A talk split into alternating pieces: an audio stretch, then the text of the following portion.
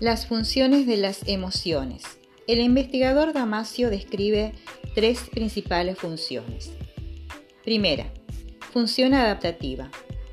Sirve para facilitar la adaptación de cada individuo al medio ambiente al que corresponda, que predispone a una posible huida en caso de ser necesario para preservar su vida.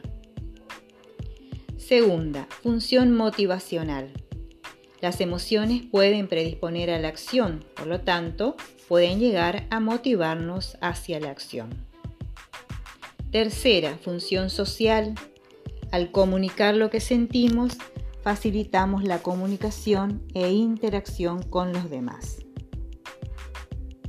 Podemos hablar de una cuarta función. Esta tiene relación con los componentes de orden comportamental e informativa. Paul Ekman manifiesta que las expresiones emocionales nos aportan valiosa información con respecto a nuestros estados anímicos y también le brinda una idea a los demás sobre nuestras intenciones y emociones. Existen seis expresiones universales con su gesto facial correspondiente. Estas son alegría, ira, aversión, sorpresa, miedo, tristeza.